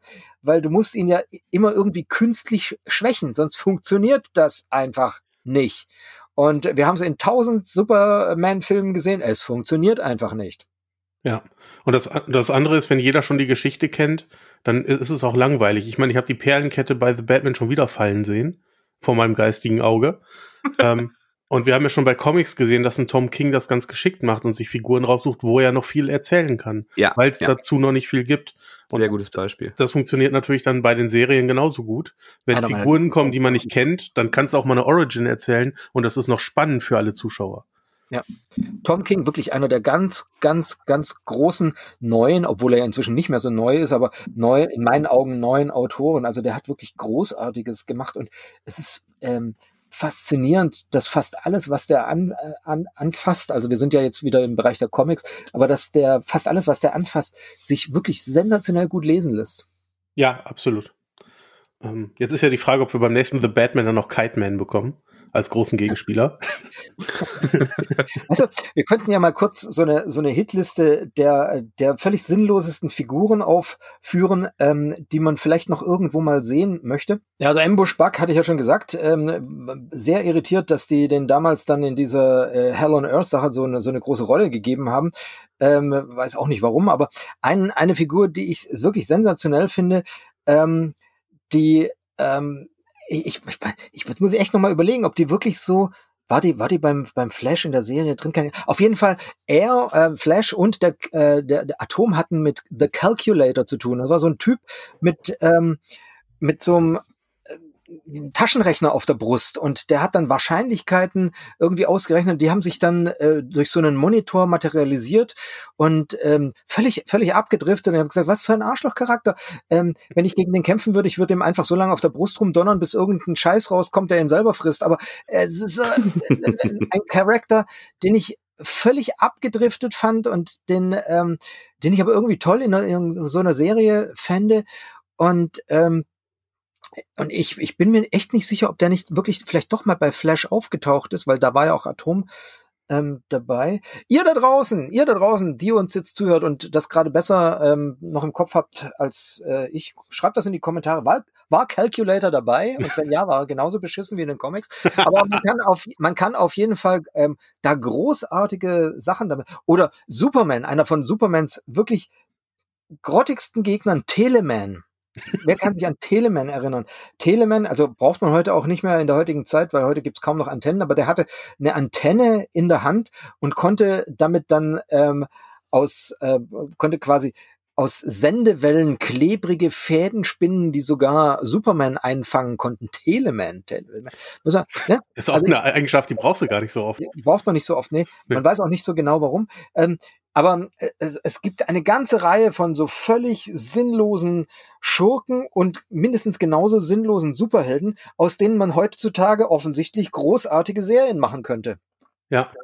Also nicht unbekannt bei den Comic-Fans, aber interessant finde ich trotzdem Plastic Man irgendwann einzuführen. Ja, Plastic Man. Super. Ist ja jetzt gecastet für Superman Legacy. Wirklich? Aber ja. Plastic, Plastic Man gab es ja tatsächlich in der ähm, Legends äh, of Tomorrow Serie. Da war ah, okay. dabei. Ja. Ich habe den Namen von dem Schauspieler vergessen, ist Oder aber äh, passt dabei? hervorragend. Ah, interessant. Da bin ich gespannt drauf, was sie äh, mit oder aus ihm machen. Äh, Steffen, ähm, ich habe gerade eben drüber nachgedacht, welche Figuren würde ich eigentlich auf der Leinwand sehen? Und ich habe die Constantine-Serie noch gar nicht geschaut. Hast du dir die angeguckt? Ich oh. habe sie mir angeguckt und ich finde sie großartig. Ja. Ich finde, ich finde das, ich finde das so schade, dass man die abgesetzt hat, weil die ist so gut, die ist so gut gemacht, die ist so gut erzählt und vor allem er spielt das so sensationell. Ich habe mal mit dem eine Nacht gesoffen. Der ist wirklich in dieser Rolle drin. Er macht das wirklich der, er hat davor von Konstantin eigentlich nicht so richtig viel gewusst und hat sich dann in die Rolle so ein bisschen eingearbeitet. Und der hat ähm, immer zum Dreh dann Konstantin ähm, Comics mitgebracht, um sich in die richtige Stimmung zu bringen. Also Matt Ryan, der, der, der spielt das wirklich der hat das verinnerlicht. Der ist mittlerweile der, der größte Fan dieser Figur. Und ich finde, das hat man der Serie von A bis Z angemerkt. Und der taucht ja auch bei den Legends of Tomorrow auf. Und jedes Mal, wenn er dabei ist, ähm, bekommt das eine völlig andere Qualität. Und ich bin so froh, dass man ihn wenigstens da noch sieht. Aber ich finde, die Serie, die hätte fortgesetzt gehört, genauso wie Swamp Thing. Ich weiß nicht, wer drauf gekommen ist, dass diese Serie schlecht sein könnte. Mein Gott, war das alles gut gemacht. Und da haben sogar die CGIs gestimmt. Ja, da muss ich mir beide doch noch angucken, weil ich habe beide abgebrochen, nachdem ich gehört habe, es geht nicht weiter. Ähm. Hm. Es funktioniert aber bei beiden so, dass man am Ende zwar enttäuscht ist, dass es aufhört, aber man äh, sagen kann, okay, man kann hier aussteigen. Äh, die Frage ist nur, warum. Aber, ähm, okay, ja. aber ich finde, also die sind wirklich super gemacht, alle beide, und meines Erachtens völlig zu Unrecht nicht fortgeführt worden. Ja, also Swamp Thing habe ich noch nicht gesehen, aber Konstantin äh, habe ich auch wirklich sehr gemocht und sehr gefühlt. Ja, dann rauf auf die Bucketlist. ähm, ich glaube, das ist heute so das Ding. Wir erhöhen unsere Bucketlist, oder? Ja, leider. Ähm, ich glaube, der äh, Steffen ist noch ein, ein noch weniger großer Videospieler äh, als der Andreas, der auch schon nur gelegentlicher spielt als ich. Ähm, trotzdem ein, ein random Fact als Überleitung. Ähm, beim kommenden Mortal Kombat, das ein Reboot wird, haben sie jetzt den äh, diesen diese Add-ons, die später dazukommen, Kämpfer, die du kaufen kannst, gezeigt. Und da ist ein interessantes Paket drin, nachdem die häufig ähm, Filmbösewichte wie Terminator oder Predator oder Alien oder Freddy äh, verarbeitet haben, die zu diesem brutalen äh, Kampfsportturnier gut gepasst haben, ähm, haben sie jetzt drei äh, Superhelden tatsächlich mit drin, lizenziert. Und zwar ist es Peacemaker, wirklich mit John Cena-Gesicht. Ähm, Omni-Man, auch gesprochen von, äh, wie heißt noch der G. Jonah Jameson-Darsteller? Ja, genau. Mhm. Ihr wisst, wen ich meine, der, ich der Schneuzer, der auch ja. später äh, Commissioner Gordon gespielt hat. Ich kann mir so wenig Namen merken, das ist so schlimm. Auch, aber äh, ich weiß, wen du meinst. Ja, ja. Alle wissen, wen ich meine. Alle, irgend, alle. irgendwer wird jetzt auch schreien. Mal, da hinten ist einer, der weiß es nicht, weil dem hau ich kurz eine. Moment, kannst du mal? Nee, ja, nee, jetzt weiß es auch. Er hat sich dran erinnert. Okay, ja, nee, ganz genau. ähm, und Homelander auch mit ähm, ah. mit dem Antlitz äh, des hervorragenden Schauspielers. Und ich ich glaube, uns drei verbindet äh, ein, eine große Liebe und Begeisterung für die spät 90er, Anfang 2000er edgy äh, britischen Schreiber, Garth Ennis und so weiter. Und ähm, das sind natürlich Charaktere, die sich auch hervorragend in so machen. Und ich finde, ähm, The Boys sollte hier nochmal einen roten Teppich ausgerollt bekommen und besondere Erwähnung finden. Ja, unbedingt. Also erstmal mit Garth Ennis habe ich auch schon gesoffen. Ich sage das jetzt immer so randomly, mit wem ich schon gesoffen habe. Du hast ähm, mit Garth Ennis gesoffen? Ja, ich habe auch Bitte mit. Bitte sag, dass er super nett ist. Der ist, der ist wirklich super nett. Total weird, aber super nett. so hätte ich es erwartet. Interessanterweise will er seitdem nicht mehr nach Deutschland kommen. Ich frage mich, ob ich dran schuld bin. Ist auch egal. ähm, ähm, ich habe, äh, also äh, es ist wirklich ein, ein großartiger Typ und ich liebe, glaube ich, alles, was er schreibt, auch wenn ich mit seinen, seinen Kriegsgeschichten jetzt nicht so viel anfangen kann. Aber selbst ja. die sind ja gut geschrieben. Also das, das ist ja, ja, ja. Äh, auch so. Ähm, aber The Boys, das ist Also das ist schon so ein bisschen ähm, der der TV-Serie ähm, gewordene Nerd-Traum, weil das ist schon, sie haben für mein Gefühl ein bisschen lang gebraucht, bis sie den, den Boys das Super Serum in die Hand gegeben haben. Das passiert in der, in der Comic-Serie etwas schneller und ergibt auch durchaus mehr Sinn, weil davor hatten sie ja einfach gegen diese Subs keine, keine Chance. Aber das haben sie natürlich in der TV-Serie weitlich ausgetreten und ähm, es ist einfach wahnsinnig gut gemacht und der McQuaid, das ist ja auch so ein Super-Nerd. Also das ist ja jemand, der wirklich auch auf, auf Cons im, im, im Kostüm rumgeht, damit er nicht erkannt wird, aber es ist so ein, so ein super, super, super, super Nerd. Der Yui-Darsteller ist das, ne? Ja, genau, den ich mal auf einer, auch auf einer Messe getroffen habe, der, der lebt das auch so, mit dem habe ich nicht gesoffen, aber der, der lebt das auch so richtig. ähm, und, und ich finde diese Serie, die ist ich weiß, ich, ich, ich versuche da noch einen noch nicht erfundenen Superlativ dafür zu finden. Ähm, wobei man ja sagen muss, es gibt ja, es gibt ja schon noch deutlich mehr Superheldiges in der, in der Streaming- und TV-Branche, als man, als man denkt, was gar nichts mit Marvel und DC zu tun hat. Also The Boys ist ja nur eine Sache. Aber wir haben ja auch, ähm, wir, wir haben ja auch noch diverses anderes, ähm, was man da, was man da nennen könnte und was auch alles ziemlich gut ist.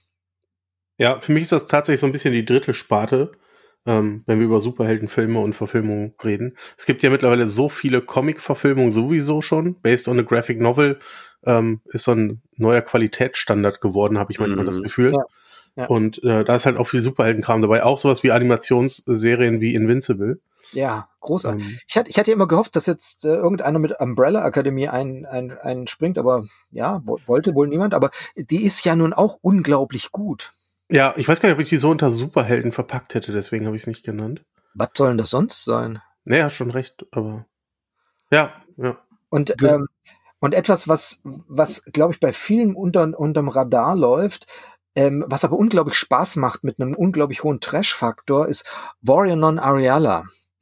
Ähm, ist, ähm, also der Comic dazu ist unglaublich schlecht, aber ähm, hat, äh, hat, eine riesen, hat eine riesen Fanbase, also schlecht vor allem, weil er unglaublich schlecht gezeichnet ist, meines Erachtens. Ähm, aber so, ein, so eine Nonne mit Superkräften hat schon was. Und die TV-Serie, die sie daraus gemacht hat, haben, die jetzt in zwei Staffeln vorliegt und wo tatsächlich die Fans mittlerweile sich, wie bei diversen anderen Sachen, eine dritte Staffel erkämpft haben, ähm, das ist so gut umgesetzt, dass man sagen muss, da haben sie aus einem, sagen wir mal, spartanischen Comic ähm, eine richtig schöne Trash-Superhelden-Serie draus gemacht, auch wenn es nur im erweiterten Superhelden ähm, Kosmos stattfindet. Aber die kann ich tatsächlich nur empfehlen, wenn man sich so richtig schöne Fantasy Trash Superhelden Action mit Nonnen reinziehen möchte. Dann macht ähm, dann macht das wahnsinnig viel, dann macht das wahnsinnig viel Spaß. Das ist schon ein King von dir, die Nonne, ne? Ja, du, also. das war kein Nein. Das nehmen wir so mit.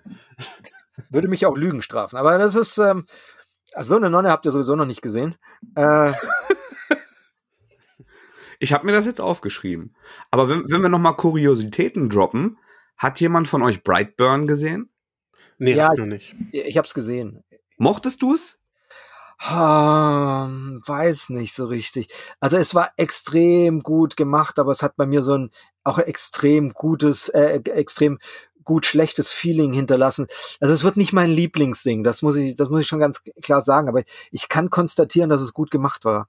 Also für, vielleicht für alle, denen das nicht sagt, es, äh, also dass sich das mit einem schlechten Gefühl hinterlassen hat, war glaube ich äh, beabsichtigt. Ähm, ist produziert von James Gunn, nicht Regie, wie es äh, häufig fälschlicherweise gesagt wird. Und Brightburn ist im Grunde so, so eine What-If-Horror-Story. Ähm, also es ist Superman, also ein Paar findet einen äh, Alien-Jungen, der dann äh, wahnsinnige Fähigkeiten entwickelt, der aber dem menschlichen Naturell gemäß äh, dann psychotisch wird und nicht ein schillernder Held und seine Kräfte äh, gegen die äh, Kids, die ihn mobben und äh, später auch gegen alles andere äh, richtet und war ursprünglich auch mal vorgesehen als Kickoff äh, für, für so ein Cinematic Universe. Und ich mochte, also ist im Grunde Superman wird, entwickelt sich böse und niemand kann ihm Einhalt gebieten und ist auch sehr brutaler Horror. Also ich war sehr überrascht, wie brutal es war. Ja, ja, das war auch das mit dem mit dem Bad Feeling und ähm, ah, ich weiß nicht, das ist das ist so dieses Problem. Es haben sich ja seit den ähm, 80er Jahren haben sich ja mehr und mehr Autoren damit auseinandergesetzt, ähm, was passiert eigentlich, wenn große Macht eben nicht mit großer Verantwortung einhergeht, sondern wenn große Macht einfach nur bedeutet, du wirst ein Riesenarschloch. Ich meine, das ist bei das ist bei The Boys ja im Prinzip auch das äh, das philosophische, der philosophische Unterbau von dem Ganzen. Und in Brightburn, da haben sie das halt eigentlich ähm, ungeschönt auf die auf die Spitze getrieben. Und äh, eigentlich funktionieren ja unsere gesamten Superheldengeschichten nur unter dem Aspekt, dass diejenigen, die die Macht haben, eben auch sagen, okay, ich habe die Macht, aber ich äh, möchte sie eben nicht ausnutzen, es sei denn, ich bin ein super Schurke, aber dann gibt es eben der, den Helden, der größer ist. Ähm, und wenn man jetzt in die heutige Welt schaut und so ein bisschen sich anschaut, wer hat die Macht und wer davon ähm, trägt auch ähm, die große Verantwortung mit, mit großem Ordat vor sich her, dann muss man einfach sagen, der Film hinterlässt mich mit einem oder das oder Brightburn hinterlässt mich mit einem schlechten Feeling einfach deswegen, weil ich fürchte, dass die Welt einfach genauso gebaut ist. Wer die Macht hat, äh, mutiert irgendwann einfach zum Arschloch. Ja. Also wenn wenn man sich mit dem dem Anspruch anschaut, das hat Potenzial auch einen runterzuziehen.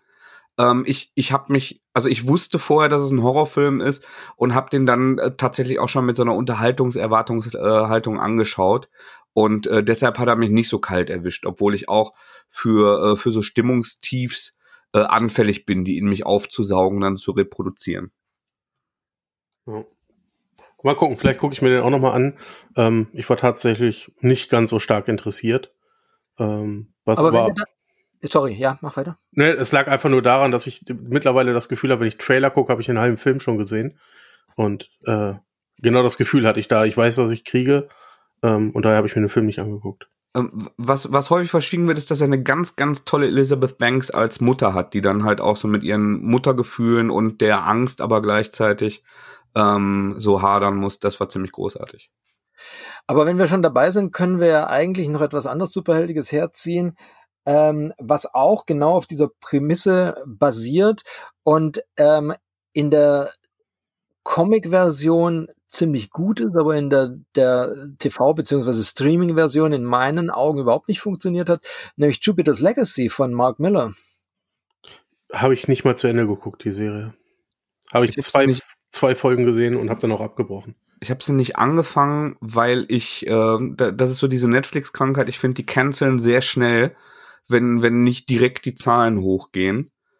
Und ähm, deshalb wollte ich mich gar nicht erst groß drin investieren. Jupiter's Legacy fand ich super. Mila und ja. Quietly und äh, also gerade die, die erste Storyline ähm, finde ich sehr, sehr weit vorne. Aber ich wollte mich nicht investieren, weil ich wusste, dass es schon im Keim erstickt wurde.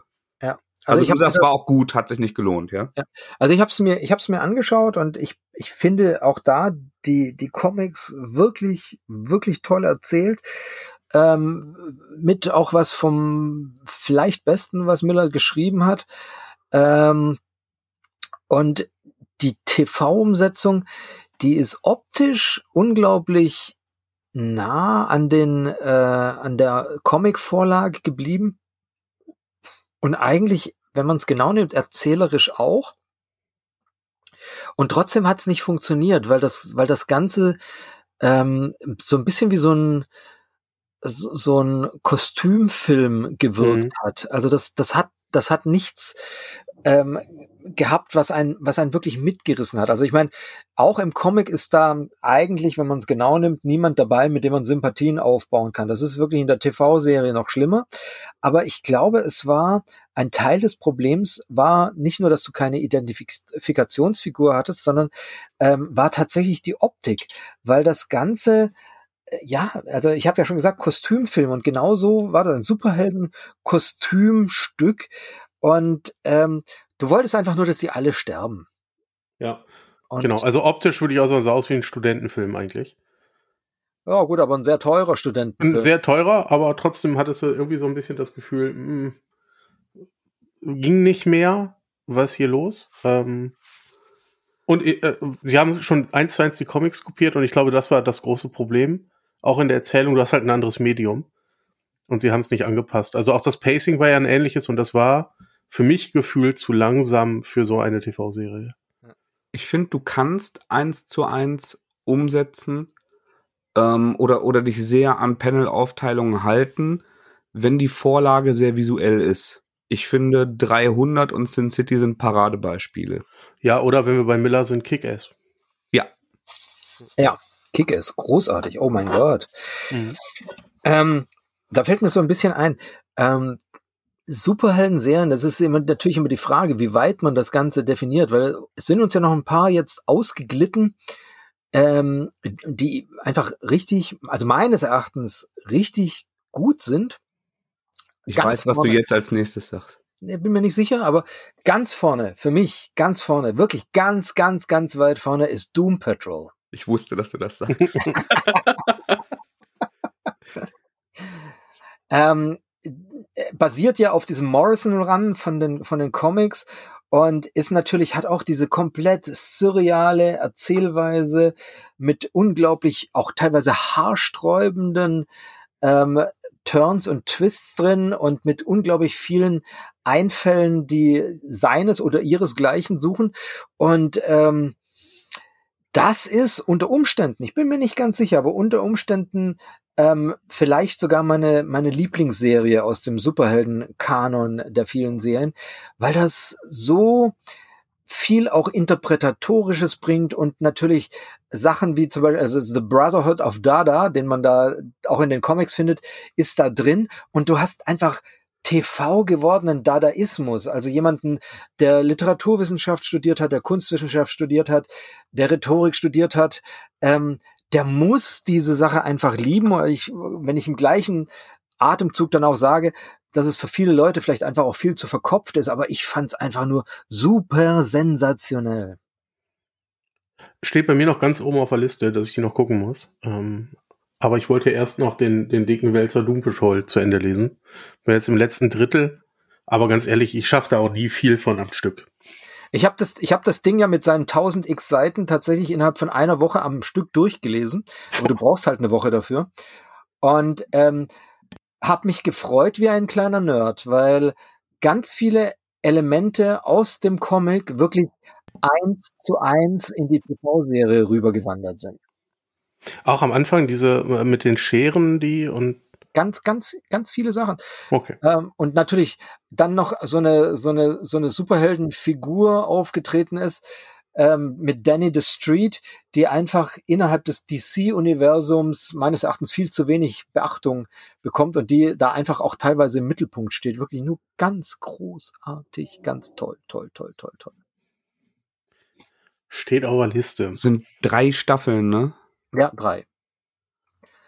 Es gibt einfach zu viel. Aber ja, die, also das hatte ich auch schon länger tatsächlich auf der Uhr, weil die Trailer großartig aussahen, weil, weil du mir auch schon mal äh, da die, die ausdrückliche Empfehlung gegeben hast. Und ähm, da du wahnsinnig viel von dem Zeug guckst, dann, wenn, man bei dir so ganz ekstatische Peaks hat, das für mich auch immer ein, äh, ein großes Qualitätsurteil ist. Den schreibe ich mir jetzt auch nochmal näher auf. Und dann müssen wir ja sagen, eigentlich ins Superhelden-Universum von DC gehört auch Lucifer.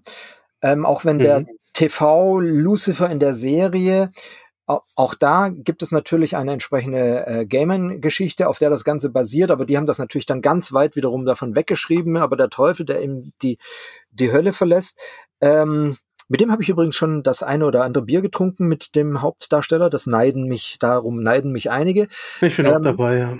Ja, aber ähm, da finde ich halt auch die Serie super, aber ich weiß nicht, inwieweit man die in dieses äh, Superhelden-Universum rein ähm, nehmen darf. Aber was man mit Sicherheit reinnehmen darf, weil es zum erweiterten Superhelden-Universum gehört, und das ist für mich tatsächlich die beste Serie, die überhaupt bisher gedreht wurde, das ist The Sandman. Ja, bei, bei The Sandman kann ich nicht objektiv sein. Ja, ich fand die auch super. Mir hat die auch sehr, sehr viel stark, Spaß ja. gemacht. Ja. Das, ähm, Und ich freue mich auch, dass es noch eine zweite Staffel geben wird, dass es da weitergeht. Ja. Und was ich in dem Atemzug auch jeden draußen, der sagt, ich will das aber nicht lesen, das ist mir zu viel, im Zweifel Hörbücher ist auch eine tolle Option für Sandman. Die sind wirklich, ja. wirklich toll. Ja. Also Hörspiele, nicht Bücher. Hörspiele in dem Fall, ja, genau. Aber auch groß gecastet und also da, ja. Da bin ich auch äh, all in gewesen tatsächlich. Obwohl ich mir mit den Comics am Anfang schwer getan habe und auch immer noch nicht ganz durch bin. Das heißt nicht, dass ich die nicht äh, gut fände. Das ist ein bisschen wie mit Umbrella Academy. Das habe ich gelesen und fand die Serie auch gut, aber manchmal schaust oder liest du Sachen an einem Zeitpunkt in deinem Leben, da weißt du, das ist gut, aber das passt bei mir gerade nicht. Wisst ihr, was ich meine? Absolut, ja. Ja, ja, ja. Ähm, wo war der? Ah ja, Lucifer. Ähm, fand ich auch super. Äh, Ende fand ich ein bisschen langgezogen, aber trotzdem sonst eine, eine tolle Popcorn-Serie, fand ich. Ja, und ich meine, wenn man allein sieht, ich meine, was da das Fandom geschafft hat, dass das, ähm, das sollte ja nach äh, Staffel 3 abgesetzt werden und man hat es einfach geschafft, dass das ähm, noch verlängert und verlängert, verlängert wurde. Da finde ich, finde ich schon klasse, wenn das, wenn das Fandom tatsächlich vor allem gegenüber den Streaming-Portalen so eine Macht entwickelt. Das, das macht schon Spaß. Das fand ich auch geil. Ich wünschte, das hätte auch bei Hannibal geklappt, aber das war auf jeden Fall geil, dass es bei Lucifer so durchgezogen wurde. Ja, genau, ja.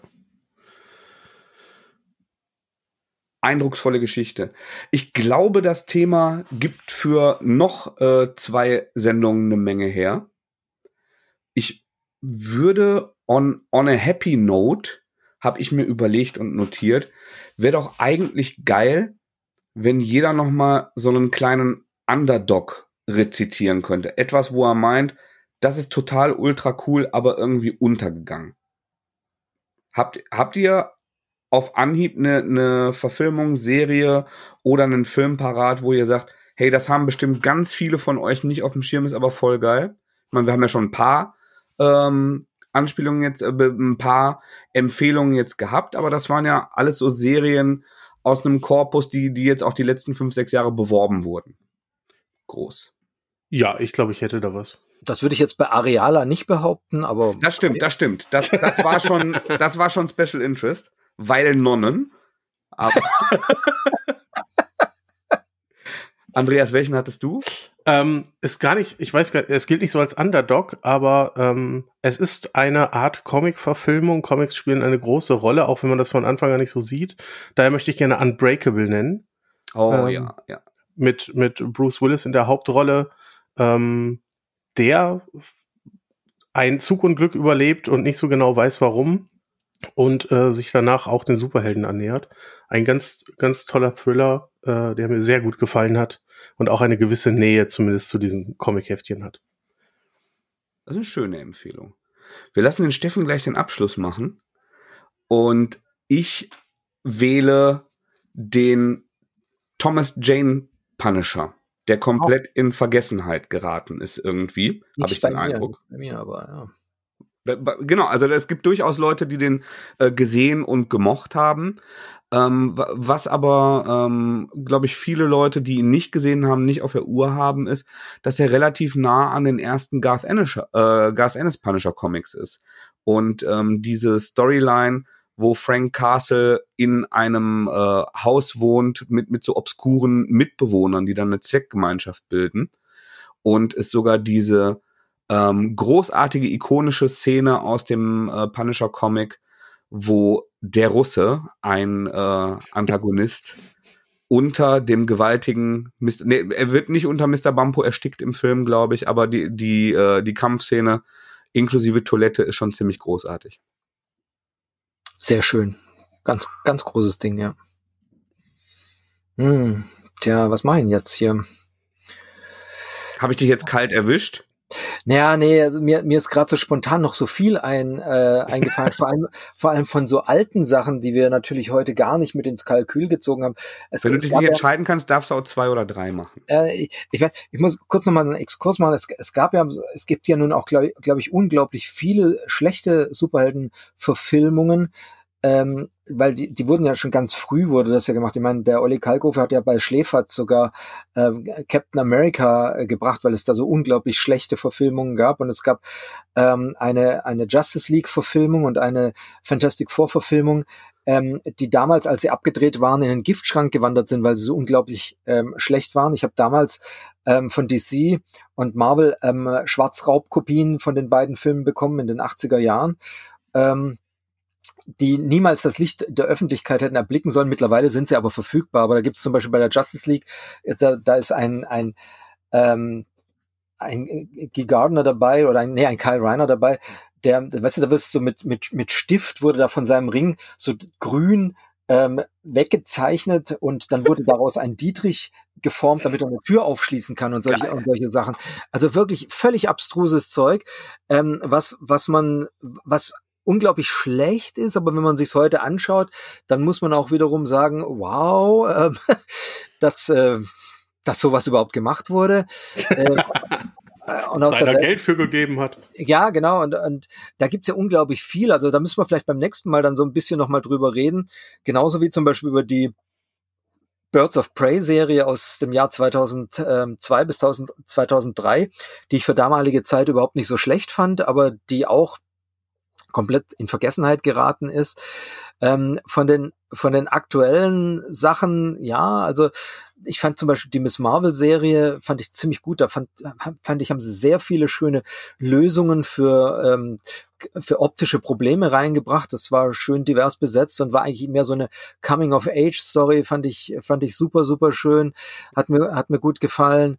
Ähm, mir hat ähm, Black Lightning, was glaube ich kaum einer gesehen hat, gut gefallen. War eine richtig eigentlich gut gemachte Serie. Ähm, Auf CW, oder?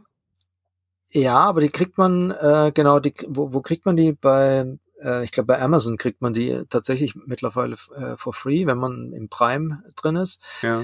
Ähm, mir hat, glaube ich, gegenüber anderen wahnsinnig gut gefallen die Batwoman-Serie, weil ähm, ich fand erstmal äh, die Ruby als die erste Besetzung von Batwoman super gut gemacht und äh, richtig schön viel Action, aber ich fand vor allem eigentlich dann die zweite Staffel, wo sie nicht mehr viel mitgespielt hat, die fand ich super gut erzählt, aber die hat sich keiner mehr angeschaut, weil sie, weil sie halt gedacht haben, ja, mein Gott, schon, mir war die erste zu steril oder zu wenig Batman oder zu viel ähm, lesbisches Getue, keine Ahnung. Ich fand es einfach alles nur gut gemacht.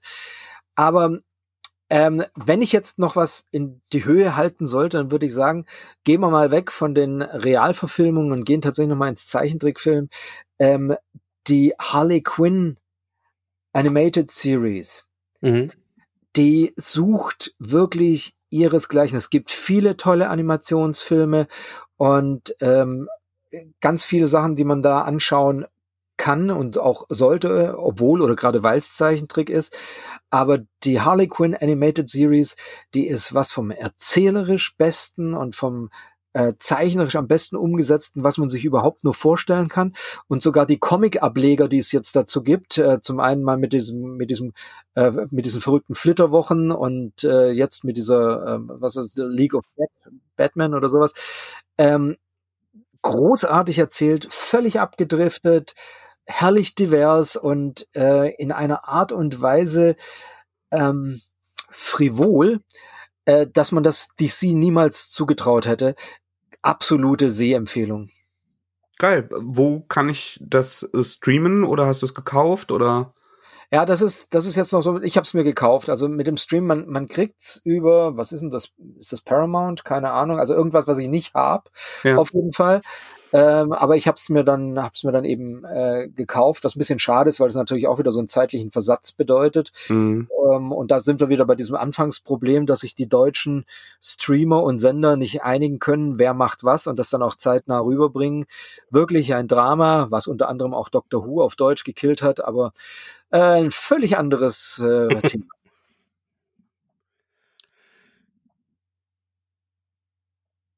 Hau rein, Andreas. Ich? Wieso? ich habe dich Luft holen hören und wollte nicht reinquatschen. Nee, das war zum Überleben. das war eine sehr, sehr unterhaltsame Runde und es war gerade gar kein äh, Spaß und gar kein Fishing for Compliments. Also ich glaube, dass das Thema noch eine Menge äh, hergibt und dass man tatsächlich auch äh, zum Beispiel über alte Sachen, alte Punisher mit Lundgren, äh, Howard the Duck, also es gibt noch, noch zig Zweige, auf die wir dieses Thema noch ausweiten könnten. Und ich hätte da durchaus Bock drauf, das zukünftig nochmal zu machen. Geht mir genauso. Also ich bin dabei und ich habe auch noch ein paar Comicbiere im Kühlschrank. Also von daher, das funktioniert alles. Dann schreiben wir uns doch da jetzt auf den Zettel. Wie, wann war der Steffen das letzte Mal bei uns? Ist das zwei Jahre her? Schon lang. Ja. Dann sollte das jetzt nicht wieder zwei Jahre dauern. Äh, ich bin ganz gespannt, wie äh, die Episode bei den Zuschauern, äh, Zuhörern, bei uns kann man ja gar nicht gucken. Und Deshalb, Zuschauerinnen oder Zuhörerinnen. Absolut, danke. Ich habe es äh, nicht gegendert, aber es inkludiert wirklich jeden Menschen, jeder Identität und jeden Gefühls ähm, ankommt. Das dürft ihr uns gerne mitteilen. Ähm, selbst wenn ihr das alle richtig kacke findet, werden wir das aber nochmal machen. Aber wir haben ein besseres Gefühl, äh, wenn viele von euch das gut fanden. Ja, wir, wir tun es auch nur für uns. Ist, ist so. Ne? Ja, tatsächlich. Steffen, es war uns eine große Freude, dich dabei zu haben. Äh, mir war es ein Fest, sozusagen ein innerer Seifensieder und ein äußeres Bier trinken. Ein Seifensieder. Ja, kannst mal drüber nachdenken, ne? Das ist, ich google schon.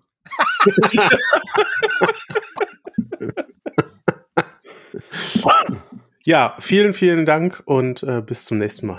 Ciao. Tschüss. Ciao.